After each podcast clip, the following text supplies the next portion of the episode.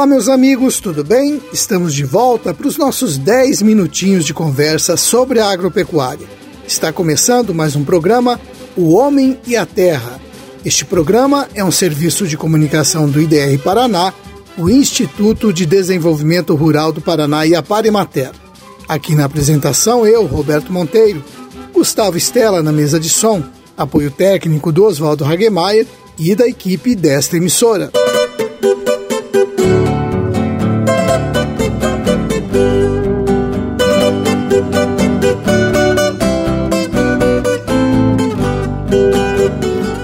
E vamos começar o trabalho de hoje, sexta-feira, dia 12 de fevereiro de 2021, lua minguante, dia de São Saturnino.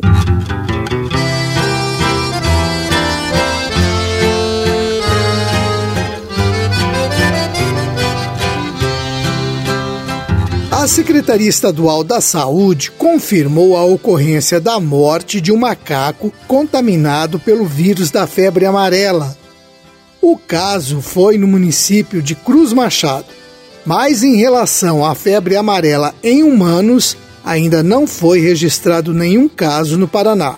E mais uma vez vale esclarecer que os macacos não transmitem a febre amarela. Da mesma forma que os humanos, eles são contaminados pelo vírus na picada do mosquito que transmite a doença. Eles adoecem e podem morrer vítimas da infecção. Bom, então não tem nenhum motivo para agredir os macacos que porventura apareçam aí nos arredores da sua propriedade, tá certo?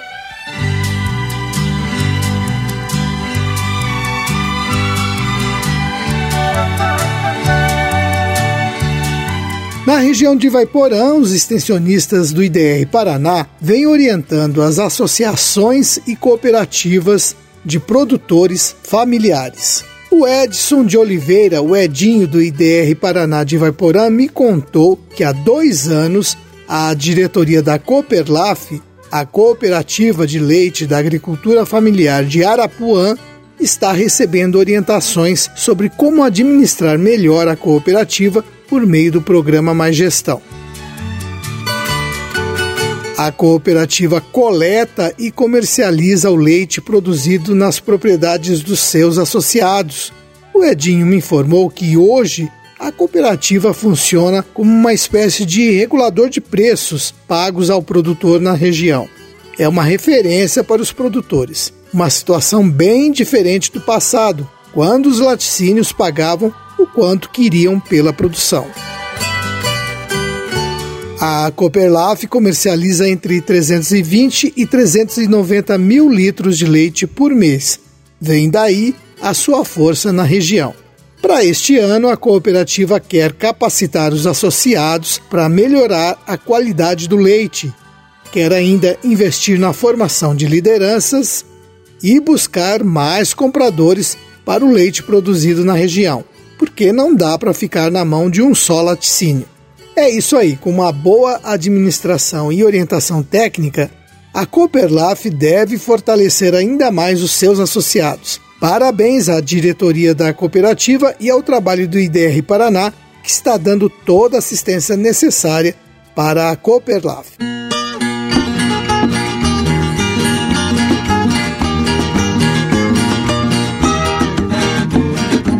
E vamos ver como ficaram os preços das hortaliças nas principais ceasas do estado ontem, dia 11. Em Curitiba, a abobrinha verde foi comercializada a R$ 38,00 a caixa de 20 quilos para o tipo Extra A.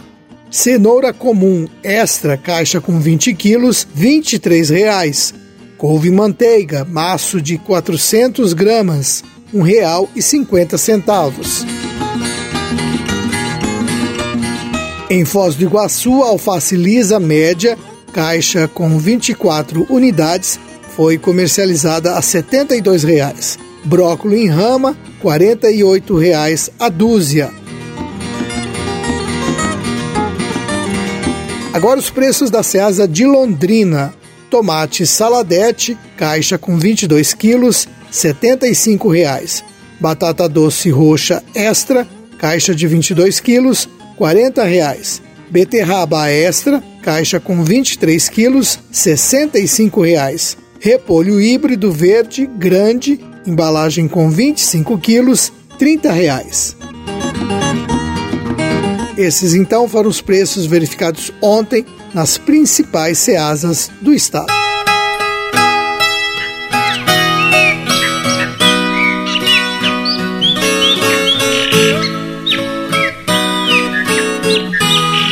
Vamos saber agora qual a previsão do tempo para o fim de semana. Está na hora da participação do agrometeorologista Luiz Renato Lazinski.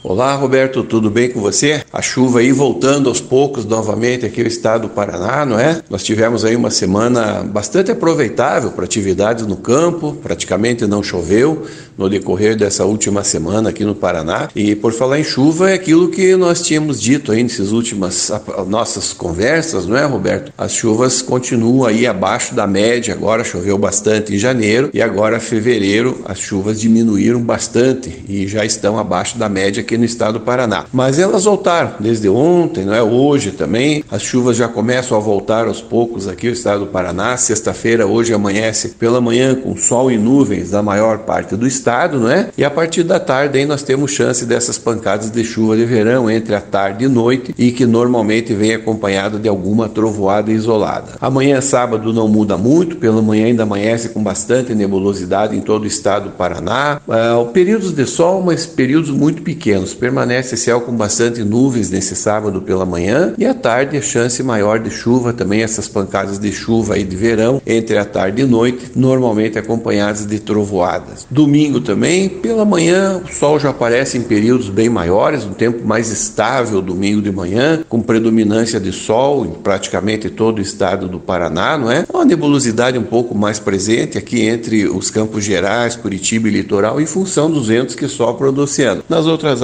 pela manhã o sol predomina e no domingo à tarde novamente essas pancadas de chuva entre a tarde e a noite. Segunda-feira da mesma maneira, sol predominando na maior parte do dia e entre a tarde e a noite essas pancadas de chuva, não é? Só que segunda-feira essas pancadas devem ser mais isoladas e muitas áreas aqui do estado já devem passar sem chuva. A partir de terça-feira o tempo fica mais estável. A chance de chuva diminui bastante, fica restrita mais aqui essa região é, de serrana próximo ao litoral, como nós falamos aí em função desses ventos úmidos que sopram no mar. Então a possibilidade maior de chuva se restringe aqui ao litoral e à Serra do Mar. Nas outras áreas o tempo fica estável. Se chover é alguma coisa muito isolada, não é? Predomina esse tempo mais estável, terça, quarta, e aí ao longo da próxima semana, até o outro final de semana, vai predominar esse tempo bom, tempo estável, que deve favorecer bastante, Roberto, os trabalhos de campo, né? O pessoal já tem muita gente começando a colher soja, tem gente também que já começa a comer, colher o milho, e então para atividades no campo vai ser aí uma próxima semana aí bem aproveitável, não é?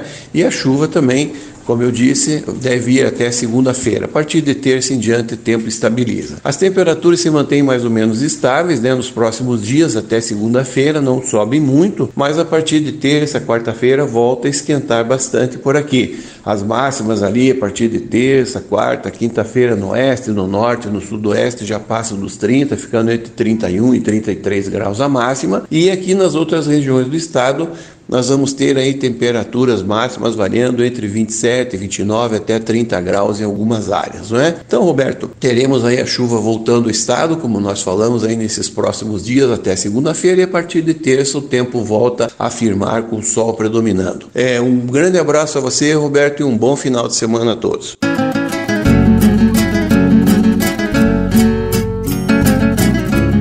Obrigado, Lazinski. Um abraço para você e um bom descanso no fim de semana.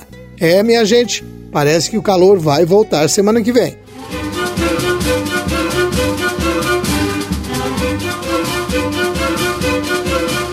Bom, eu vou terminando o programa de hoje deixando um forte abraço a todos vocês, o desejo de um bom fim de semana, um bom descanso. E na segunda-feira estaremos aqui de volta neste mesmo horário para mais uma apresentação do seu programa O Homem e a Terra. Até lá, se Deus quiser. Tchau!